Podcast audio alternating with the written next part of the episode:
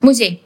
Когда вы слышите это слово, что представляете? Скучающих очаровательных смотрительниц, которые балансируют на стуле, словно на тонкой жердочке. Вот-вот сон поглотит их, и к картине можно будет подойти чуть-чуть поближе и безнаказанно. Или наоборот, это такие статные женщины, которые словно натянутая струна удобно расположились в клеточке паркета и ждут момента, чтобы цикнуть на вас. А может, музей — это экскурсоводы, которые стали в чужой для вас стране проводниками между искусством и надписями на неродном языке. Или это молодые художники, снующие среди экспонатов, картин, экспозиций, такие подглядывающие. Ну, нравится вам это или не нравится. Музей — это просто здание. Это точка на карте с определенным адресом, облеченная в какое-то место, где происходит что-то или хранится нечто. Но вот какие эмоции мы получим там, зависит в первую очередь от людей, которые создают его. Придумывают выставки, вводят экскурсии, встречают возле гардероба, проверяют входные билеты. И от каждого из них зависит, захотим мы вернуться в эту точку на карте снова или нет. В подкасте «Музейные истории» мы не будем просить вас не дотрагиваться до экспонатов руками, потому что речь в нем не об экспонатах, а о людях, создающих и наполняющих музейное пространство. Вместе с работниками разных музейных институций мы наконец-то выясним то, о чем так долго хотели спросить, но боялись показаться невеждами. Узнаем, чем гид отличается от экскурсовода, какие группы посетителей самые вредные, как те, кто водит экскурсии, избавляются от страха публичных выступлений. Выясним,